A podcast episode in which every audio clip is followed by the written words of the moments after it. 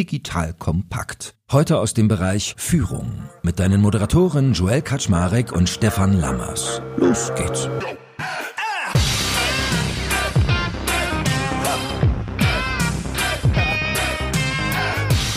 Hallo Leute, mein Name ist Joel Kaczmarek. Ich bin der Geschäftsführer von Digital Compact und heute habe ich wieder den lieben Stefan Lammers von SLBB an meiner Seite. Und ihr wisst, Stefan ist der Leadership Coach schlechthin und ich glaube, es passt extrem gut, dass wir heute mal darüber reden, wie sieht eigentlich der richtige Umgang mit der neuen Realität aus. Was meine ich damit?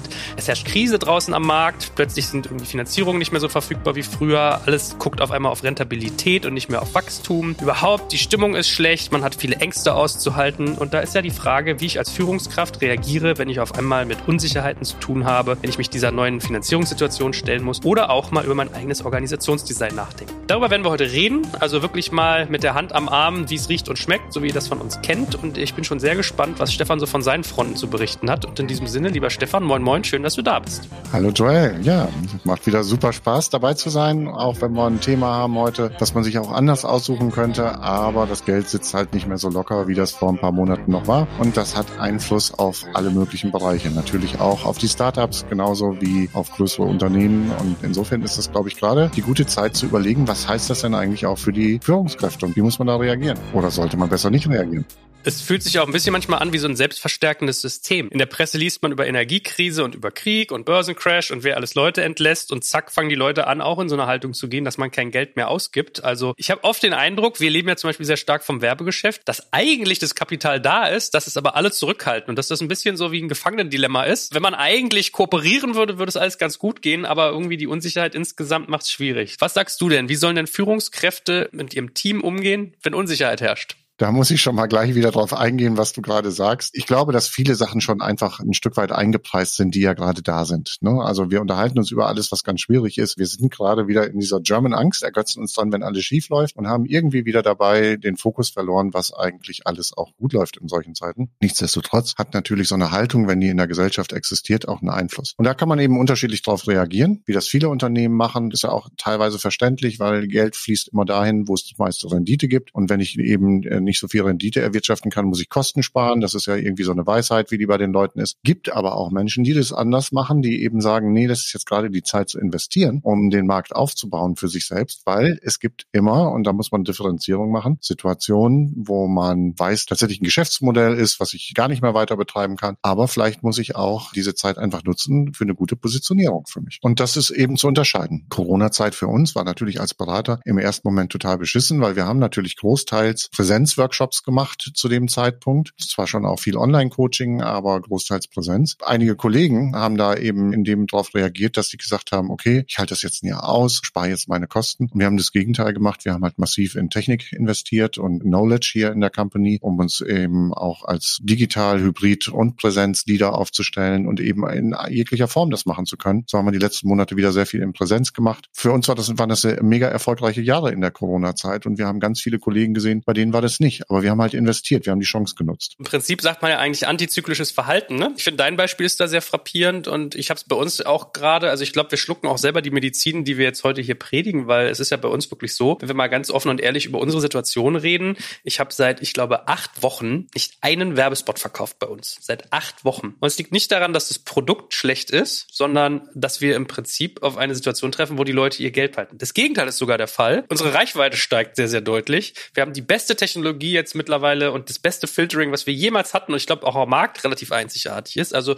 das beste Produkt, was ich je anbieten konnte, trifft jetzt auf die geringste Nachfrage ever. Bei unseren Auftragsarbeiten sieht es nicht viel anders aus. Ich habe in vier Wochen nach meinem Urlaub alle meine Auftragsdienstleistungen, wo wir Podcasts für andere produzieren, verloren mit einem Schlag. So und dann saß ich da und dann denkt man sich halt so gut, was machst du jetzt? Wie du genau beschreibst, der klassische Weg ist ja eigentlich Runway verlängern, also Kosten sparen, dass man länger durchhält, aber das bringt ja keinen neuen Umsatz. Und ich saß so da und dachte, naja, Moment. Erstens mal eine Chance, ich defokussiere mich nicht mehr dadurch, indem ich Podcasts für andere mache. Also was ich mir da an Aufmerksamkeit gewinne, kann ich bei mir investieren. Zweitens, wenn ich hier irgendwie mehrere hunderttausend Werbeimpressionen pro Monat ausspielen könnte und kein anderer will sie gerade haben, dann nimm sie doch selber. Ja, also bewirb doch was eigenes. Was haben wir also gemacht? Das Projekt, was wir seit anderthalb Jahren recherchieren und was so unsere größte Wette werden soll, nämlich der Aufbau eines Business Clubs beziehungsweise einer Business Community, sage ich eher, weil Business Club klingt so nach alte weiße Männer, haben wir einfach massiv beschleunigt. Und ich glaube, es trifft sehr stark auf Nachfrage, gerade mit allen, mit denen ich rede. Es ist fairerweise Invite Only, nicht, aber ich glaube, wir werden da eine sehr gute Resonanz haben, weil alle Leute brauchen gerade Gemeinschaft. Jeder wünscht sich eigentlich gerade Nähe. Von daher äh, hoffe ich auch darauf, dass dieses den Kopf nicht in den Sand stecken, sondern in den Wind äh, sich da in der Richtung sozusagen auszahlt.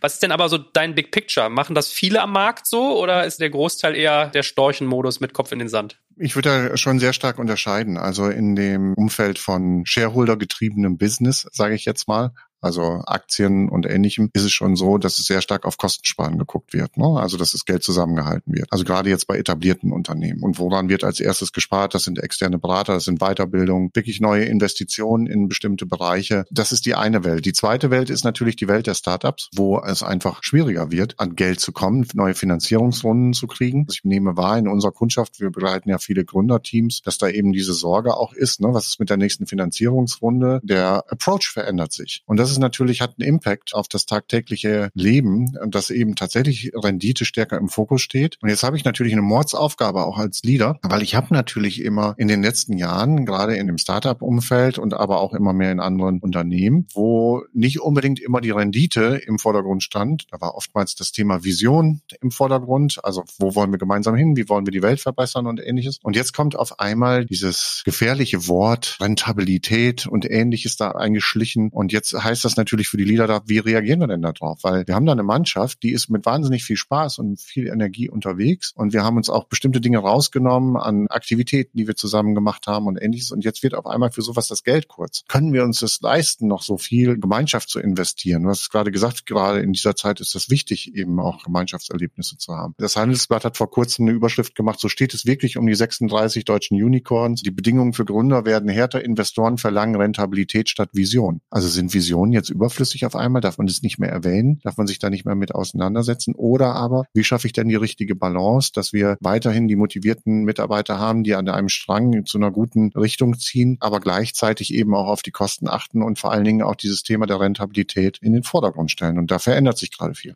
Ich fand ja komisch, als du mir im Vorgespräch erzählt hast, dass das so die Dualität ist. Auf der einen Seite Rentabilität oder Profitabilität, auf der anderen Seite Vision. Ich hatte eigentlich immer den Eindruck, dass auf der einen Seite Profitabilität und auf der anderen Seite Wachstum steht. Also ganz oft war es ja so, das Geld war billig im Markt, man kriegt es quasi hinterhergeworfen. Man hat dann das Dilemma, man muss es auch ausgeben, wenn es kommt. Und man muss ja auch das Wachstum zeigen, damit die nächste Finanzierung ein Line ist, also dass das dann nicht so Downrounds werden. Und ich hätte gar nicht gedacht, dass das das Gegenteil von Vision ist, sondern eher das Gegenteil von Wachstum, dass der Pfad ein anderer ist, dass man jetzt viel mehr hingucken muss, wie die eigenen Kohorten gestaffelt sind, ob die auch wirklich profitabel sind, weil ganz oft hat man sich halt Nutzer eingekauft, um zu wachsen und nicht um profitabel zu sein. Natürlich ist in einem positiven Umfeld und da einem Umfeld, wo einfach viel, viel mehr Geld zur Verfügung steht, die Bereitschaft von Investoren größer zu denken und auch visionärer zu denken. Die Wahrscheinlichkeit, dass etwas passiert und dieses visionäre Denken hat zum einen etwas mit der Verbesserung der Welt zu tun, es hat aber auch was mit dem anderen zu tun am Ende, dass ich daran glaube, dass aus der Vision am Ende ein Mehrwert für den Kunden Entsteht, aus dem ich ja am Ende auch wieder einen Nutzen mache. So, jetzt haben wir aber wieder diese, in Anführungsstrichen, Angst, Realität, was auch immer, wie man das nennen will, weil vorher dieses Geld drucken war ja auf Dauer vielleicht auch nicht die beste Lösung. Jetzt kommen wir eben in eine neue Realität und was wir immer ganz gerne machen, ist ja, dass wir von einem Extrem ins andere wandeln hier. Aber das ist etwas, egal wie, wenn die Investoren anders denken, müssen natürlich auch die Gründer darauf reagieren, weil ich kann halt eben nichts ohne die Kohle machen. Und wenn wir jetzt gerade sehen, dass Leute die Bereitschaft haben, Geld zu sparen, weil sie eben nicht einschätzen können, was beispielsweise nächstes Jahr an Energiekosten, andere Sachen, Wohnungskosten und so weiter auf die zukommen. Das sind ja Dinge, die aufs Wachstum aufschlagen auch. Ne? Also wo die Frage ist, inwieweit ist Wachstum noch möglich und machen die Leute, unsere Kunden, sich nicht darüber auch viel mehr Gedanken darüber, was ist denn für mich wirklich sinnvoll, was brauche ich wirklich? Und dieser Spaßfaktor, mit dem man auch gearbeitet hat, womit man ja auch viel Wachstum erzeugen konnte, geht vielleicht so ein bisschen flöten. Insofern glaube ich schon, dass dadurch auch wieder mehr auf die Rentabilität, also auf diese Wahrscheinlichkeit, dass mein Geld am Ende mehr Ertrag erwirtschaftet als das, was ich an wo auch immer auch erlösen kann. Der heilsame Teil dieser Überlegung ist ja eigentlich, dass es dazu führt, dass man den Impact seines Produktes hinterfragen muss. Also wenn man ehrlich ist, müsste jetzt auch ein Joel sagen, vielleicht ist Podcast-Werbung einfach ein Luxusprodukt, ja, brandorientiert, Leute aufmerksam machen. Vielleicht gibt es einfach noch andere Werkzeuge, für die du den Podcast nutzen kannst, die wichtiger sind. Könnte eins sein oder du hast in dem Fall den Marktwert deiner Werbung, die du da bei dir hast, noch nicht gut genug rausgestellt. Das heißt, in, in Zeiten des Überflusses, ich habe die Tage gerade ein Interview über die Samba-Brüder gegeben, da wurde ich wieder gefragt, was so deren Taktik da war. Und dann dachte ich, ja stimmt, damals war das ja immer so, ganz schnell der Größte werden, schnell aufbauen, Geschwindigkeit und dann sich fragen, was ist wirklich rentabel, was ist wirklich nötig, was ist wirklich werttreibend, etc. etc. Ähm, von daher, die Zeiten sind wahrscheinlich ein bisschen vorbei. Wahrscheinlich kann man schon wachsen, man muss aber wertgetriebener denken. Und jetzt die spannende ja, Frage. Und, und stopp, weil das finde ich jetzt nochmal wieder spannend, weil das ist ja genau dieses Thema Amazon Alexa beispielsweise. Das war eine Vision, dass Amazon ja über Alexa, Alexa ist ja kein, kein Spaßprodukt, sondern es ist ein Produkt, worüber sie Produkte verkaufen wollten am Ende. Jetzt stellen sie fest, also das haben sie sich geleistet über einen ganzen Zeitraum und jetzt auf einmal wird ja in der ganzen Tech-Welt umgedacht auch, ne? Also guckt ihr an, wie viele Leute da entlassen werden und ähnliches. Alexa soll eingestellt werden. Fünf Milliarden Kosten im Jahr. Also es hat nicht diese Rentabilität erfüllt. Also wird jetzt drüber nachgedacht, was macht man mit Alexa? Wie wickelt man Alexa ab oder was auch immer? Und das ist genau das, was du eben beschrieben hast mit der Werbung oder nicht. Jetzt ist die Frage, was kann man anders machen? Wie können wir den Wert steigern oder ähnliches? Und das wird dann eben tatsächlich nochmal hinterfragt, ist es das Geschäftsmodell oder nicht? Und am Ende kann es sein, dass es Alexa nicht mehr gibt, weil es halt eine Liebhaberei ist eigentlich. Na, mir fällt das Facebook-Beispiel an, das ist ja auch sehr frappierend, wo man gemerkt hat, das Werbebusiness hat halt aus unterschiedlichen Ecken gelitten. Einerseits, weil Apple angefangen hat, dass man nicht mehr dieses App-Tracking machen darf. Also damit ging dir ganz viel Datenschatz und damit Werbequalität verloren. Dann hast du eine Krise, wo die Leute die Werbung einstellen. Und gleichzeitig, also ich weiß nicht, ob du es verfolgt hast, mein letzter Stand war, dass die Ausgaben, die Facebook,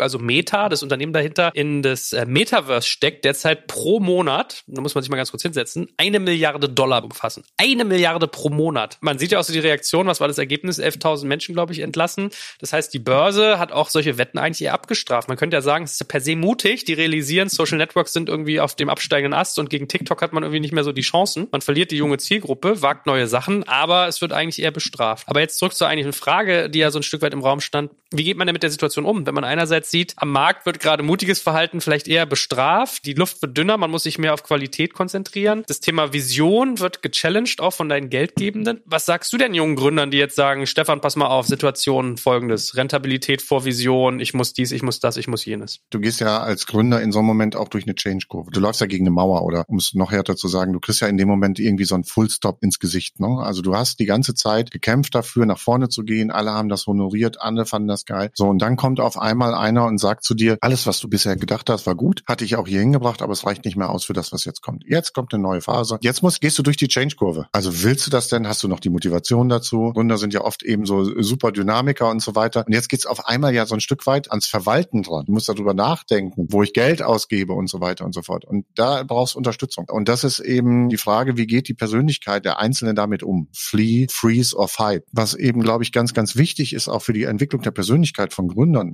langfristig, ist ja eben nicht nur in der rosigen Zeit ein erfolgreicher Kapitän auf so einem Schiff zu sein und das Ding aufzubauen und eine Idee zu haben, wo ich hin will, sondern eben auch so ein Ding da durchzusteuern. Ich kann einfach nur sagen, das sind natürlich auch einfach Lehren, die man da ziehen kann, die einen fürs ganze Leben prägen und die ihnen helfen, auch wieder in anderen Situationen. Wir haben immer Zyklen, wird es wieder irgendwann gut gehen und es wird leichter, dass man dann auch wieder andere Entscheidungen treffen kann und noch bessere Entscheidungen treffen kann, weil man eben auch mal Dreck gefressen hat und durch so eine Situation durchgegangen ist und was damit gemacht hat. Die andere Frage ist ja, wenn man über Unsicherheit redet, wie ist der Teamumgang? Weil so der Classic ist ja eigentlich immer, dass man sagt, als Führungskraft den typischen Spagat. Auf der einen Seite die Mitarbeitenden quasi nicht zu sehr unter Druck setzen, also ein bisschen den Puffer geben, ein bisschen der Filter sein. Auf der anderen Seite schon transparent sein und irgendwie ein gewisses Feeling für die Situation geben. Wie würdest du denn so einen kommunikativen Umgang in unsicherer Entscheidungslage empfehlen? Also das eine ist, dass man für sich selber echt klar sein muss erstmal. Was ist meine Haltung zu dieser Situation? Situation. Du hast natürlich mehrere Botschaften. Ne? Also so wie ich das gerade gesagt habe mit dem Flee, Freeze und Fight, so geht's ja den Mitarbeitern im Grunde genommen in so einer Situation auch. Ne? Ist das jetzt eine schlechte Company deswegen? Ne? Also wir haben auch schon von Leuten gehört, die jetzt entlassen worden sind, weil es keine neue Finanzierungsrunde gab und so weiter. Also in welcher Situation befindet sich denn das Unternehmen wirklich? Je mehr ich an Transparenz geben kann, umso mehr Sicherheit kann ich geben. Und dann geht's natürlich darum, auch ehrlich zu sein. Wir sind ja immer große Freunde davon, eben so brutal truth, also die Wahrheit zu sagen, um dann dann gemeinschaftlich zu überlegen, wie gehen wir damit um? Was machen wir jetzt in diesem Moment damit? Damit haben wir super gute Erfahrungen. Und das, was du eingangs gesagt hast, spielt da eine ganz, ganz große Rolle, eben dieses Thema, diese Nähe zu bringen, kurzfristiger in Interaktion zu sein, dass die Leute sehen, aha, okay, wir sind gemeinschaftlich da auf dem Weg, etwas zu bewegen. Eine Reaktion, die wir immer wieder erfahren, ist leider Gottes eine andere in dem Moment. Eher dieses Zurückziehen der Führungskraft, sie traut sich die, nicht die unangenehmen Botschaften rüberzubringen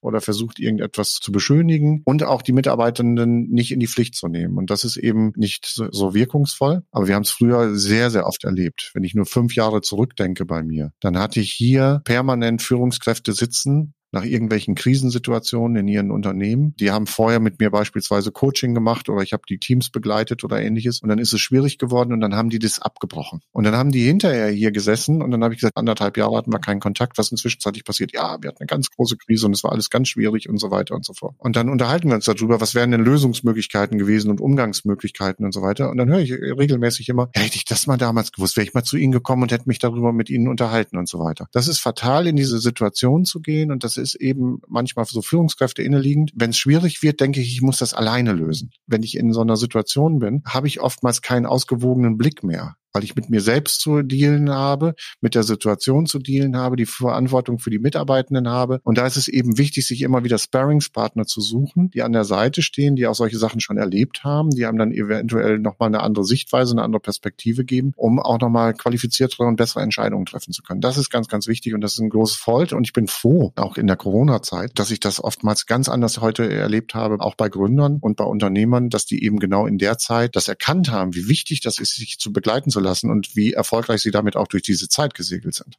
Ich habe das auch bei mir in der Organisation gemerkt, als ich mich mit meiner Frau darüber unterhalten habe, dass sie meinte, nee, du darfst den Leuten keine Angst machen, du darfst jetzt nicht sagen, dies und das ist so und mh, hm, dann passiert ja das und das. Es ist interessant, weil eigentlich hast du recht, man ist in so einem Sturm und hat gar nicht mehr den vollen Blick und anstatt dass man sich an den Händen packt und alle, alle Tasten in alle Richtungen, was geht, verlässt man sich auf genau. sich alleine. Ja, und es kommen auch tolle Ideen. Und in solchen Situationen sitzen wir dann beispielsweise zusammen und sagen jetzt, komm, lass uns mal ein Meeting hier machen zu diesem Thema. Und das ist immer wieder toll, was da für Ideen auf einmal kommen, wo ich da selber nicht dran gedacht habe. Und es beflügelt mich dann auch wieder, gibt mir Energie in diesem Moment. Das ist ja auch wieder total wichtig. Ne? Und solche Sachen lassen wir dann auch teilweise wieder moderieren. Wenn schwierig wird, heißt das nicht, dass alles schlecht ist. Und dass man in diesen Momenten auch als Führungskraft das herausstellt, was denn gut läuft, auch in dieser schwierigen Zeit. Das ist für die Mitarbeitenden auch etwas, was denen Motivation gibt. Du hast das gemacht, du hast da die Erfahrung gemacht. Lass uns das zusammenpacken. Und dann haben die Bock. Du merkst ja immer, wenn du in die Aktivität kommst und was machst, dann hast du ja auch sofort wieder dieses Gefühl, dass du diese Situation gut handeln kannst. Heißt also auch, du fühlst dich innerlich viel, viel wohler. Und das können wir als Führungskräfte bei den Mitarbeitenden in solchen Momenten eben ganz hervorragend erzeugen, indem wir diese Anerkennung und Wertschätzung gerade auch in solchen Zeiten ganz speziell drauf legen, wo sind denn deine Fähigkeiten, die uns jetzt auch weitertragen können, auch in herausfordernden Zeiten eben sehr erfolgreich zu sein. Ja, und vor allem mehr noch, was mir gerade so auffällt, ist, äh, ganz oft ist es ja so, dass die Mitarbeitenden viel näher an der Front dran sind. Also die Sales-Leute wissen manchmal, was die Kunden wollen und was nicht und gar nicht der Chef, ja, oder die Projektmanager, die mit den Partnern zu tun haben, die merken eigentlich, was ist so die Stimmung.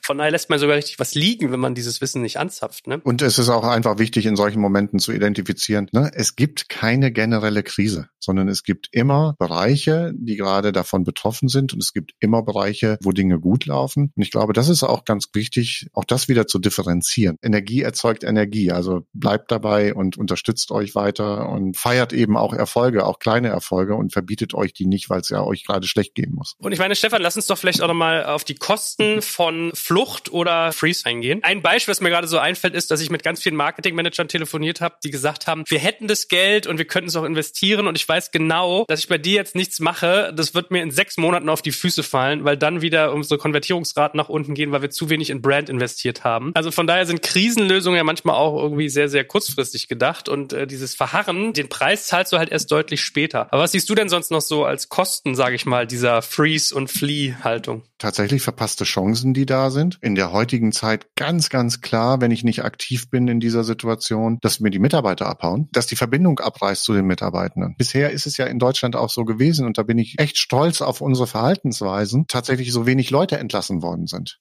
Das ist ja eigentlich die übliche Reaktion, die in diesem Moment da ist. Dieses Bewusstsein zu haben, dass die Mitarbeitenden nicht mehr auf den Bäumen wachsen und äh, nicht mehr so viel zur Verfügung stehen und dass ich eben vielleicht auch mit denen durch eine schwere Zeit gehen muss, das finde ich schon mal mega. Davon braucht es mehr in anderen Punkten. Klar, kann ich sagen, ich investiere in die Entwicklung vom Team nicht mehr rein. Was wir im Moment extrem viel feststellen, ist, dass es ganz viele Konflikte in den Teams gibt. Wenn ich keinen Mechanismus etabliere, wie kann ich damit umgehen? Wenn ich in den Teams nicht diese Sichtweise Weise etabliere, eben tatsächlich auf diese Rentabilität zu gucken und wie können wir Rentabilität aber trotzdem machen, dass es uns dabei Spaß gibt und so weiter, dann passieren mir halt Abbrüche und Mitarbeitende gehen möglicherweise, Teams sind nicht so effizient. Wenn du da nicht rein investierst, kannst du halt wieder nach einem Jahr vorbeikommen und kannst sagen, ja, schade, dass wir das nicht eher gemacht haben. Aber hast viel Geld verloren in der Zwischenzeit. Ja, wobei ich noch so überlege, ehrlich gesagt, wenn wir jetzt mal an die Börse denken, da haben vielleicht viele Unternehmen keine Mitarbeitenden entlassen, aber in der Startup-Branche eigentlich schon. Gorillas war so ein Beispiel, die haben, glaube ich, sogar 50 Prozent der Mitarbeitenden entlassen. Tier Mobility waren es, glaube ich, so 16 Prozent. Wir irgendwie Unternehmen wie ein Klarna, okay, die sitzen jetzt nicht deutsch, aber auch so die, die Branche.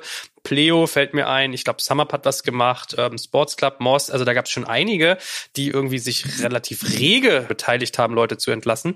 Und wenn ich jetzt mal so auf den US-Markt gucke, dann finde ich sogar im Gegenteil, dass man da manchmal so das wahre Gesicht der Firmen gesehen hat. Wie kann denn in Facebook irgendwie mehrere tausend Mitarbeitende entlassen, so mit so einem Wimpernschlag oder auch so ein Twitter? Das ist ja absurd, was irgendwie so ein Elon Musk da wieder da mit der Streitaxt irgendwie durchgeht und dann sogar noch die Leute wieder bitte zurückzukommen, weil er sie fälschlicherweise entlassen hat, ja? Woher kommt dieser Impuls, dass man meint, die Menschen, die eigentlich dir äh, jahrelang die Stange und die Treue gehalten haben und die eigentlich das Rückgrat deiner Firma sind, dass wenn, wenn die Krise kommt, dass das erste ist, dass du in den Sicherheitsboot mal ein paar Plätze streichst und die Leute über Bord wirfst. So, weißt du, was ich meine? Da komme ich wieder mit meinem Lieblingswort, du merkst das schon, Differenzierung im Moment gerade rein. Das kann man natürlich in dem Zusammenhang sehen, der jetzt gerade existiert. Ich würde aber auch sagen, bei manchen Leuten stimmt das Geschäftsmodell einfach nicht. Und die haben das die ganze Zeit halt mit dem billigen Geld durchgezogen, in der Hoffnung, dass es doch noch irgendwie dann mal irgendwann funktioniert. Und jetzt machen wir uns mal nichts vor. Für so manchen Gründer ist es auch gar nicht so einfach, Leute zu entlassen. Und das machst du mit einer gesamtwirtschaftlichen Story deutlich einfacher, als wenn du sagst, meine Firma ist scheiße oder ich habe das Geschäftsmodell nicht gut aufgebaut oder sonst was. Also ich kann mir auch durchaus vorstellen, dass der eine oder andere gerade die Gelegenheit nutzt. Ja, das habe ich ähm, auch auf den Eindruck. Um, sich, äh, auf jeden um Fall. sich, um sich gesund zu schrumpfen. Also insofern ist, glaube ich, wichtig, da wirklich sehr genau hinzugucken, was ist das Geschäftsmodell, was ist die Art und Weise, wie dieses Unternehmen geführt wird, wie effizient es geführt wird. Es gibt sehr unterschiedliche Gründe Gründer. Da gibt es auch manche, die gerne das Geld rausgehauen haben und es gibt manche, die eben diesen Sprung auch in diese Rentabilität einfach nicht schaffen oder nicht die Bereitschaft haben, das Geschäftsmodell anzupassen, um es erfolgreich zu machen, weil sie noch immer an ihre Vision glauben oder ähnliches. Da gibt es so vielfältige Gründe. Also da wäre ich ganz vorsichtig zu sagen, das ist jetzt das eine.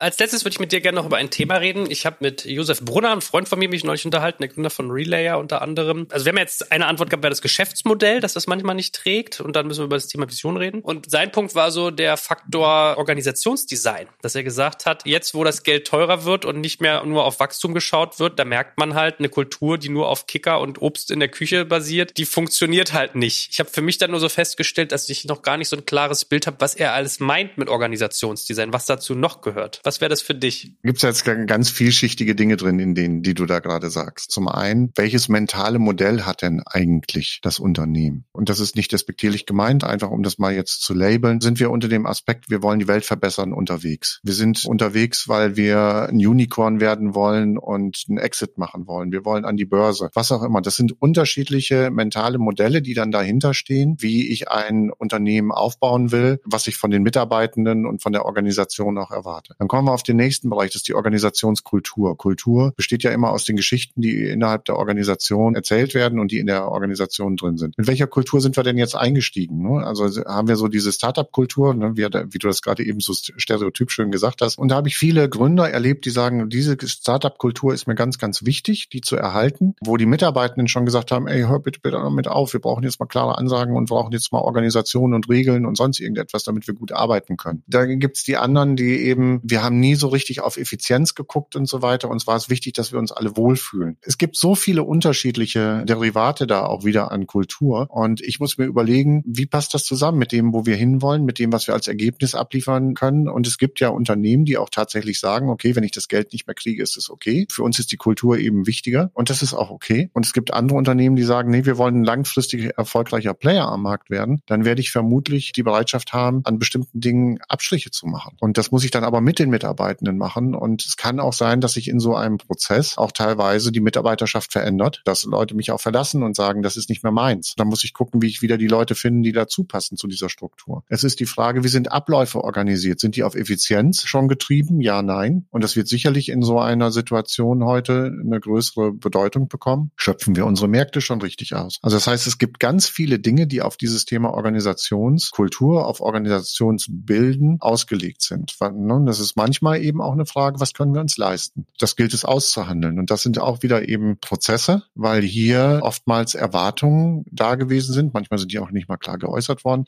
Und diese Erwartungen werden dann möglicherweise enttäuscht. Ne? Also es sind Mitarbeitende, die aufgrund einer Erzählung bestimmter Kulturen da hingekommen sind und stellen dann plötzlich fest, okay, wir reden jetzt gar nicht darüber, wie wir uns wohlfühlen können oder wie wir unsere Arbeit machen, sondern die wollen ja auf einmal Ergebnisse sehen oder was auch immer, ne? um das jetzt mal ganz krass zu sagen. Das ist ein blödes Beispiel. Und dann ist jemand möglicherweise und sagt, oh, deswegen bin ich doch gar nicht hingekommen. Ich hatte doch was ganz anderes vor. Und wir haben es ja eben oftmals mit äh, Führungskräften, die noch nicht so viel Erfahrung haben. Da braucht es eben oftmals auch die Unterstützung, denen zu helfen. Wie gehe ich denn damit um? Sehr gut. Ich glaube, das war ein äh, bunter Ritt und vielleicht war das ja heute auch ein Stückchen Hilfe, wie man damit umgeht. Bin schon gespannt aufs nächste Mal. Ich hoffe, wir werden nicht so viele Pleitegänge und entlassene Mitarbeitende sehen, sondern im Gegenteil auch, mutig anpackende Führungskräfte. Dein Beitrag hast du heute geleistet, von daher vielen Dank dafür und bis zum Sehr nächsten Mal. Sehr gerne. Danke dir, Joel. Bis dann. Danke fürs Zuhören beim Digital Kompakt Podcast. Du merkst, hier ziehst du massig Wissen für dich und dein Unternehmen heraus. Wenn du mit uns noch erfolgreicher werden möchtest, abonniere uns auf den gängigen Podcast-Plattformen. Und hey, je größer wir werden, desto mehr Menschen können wir helfen.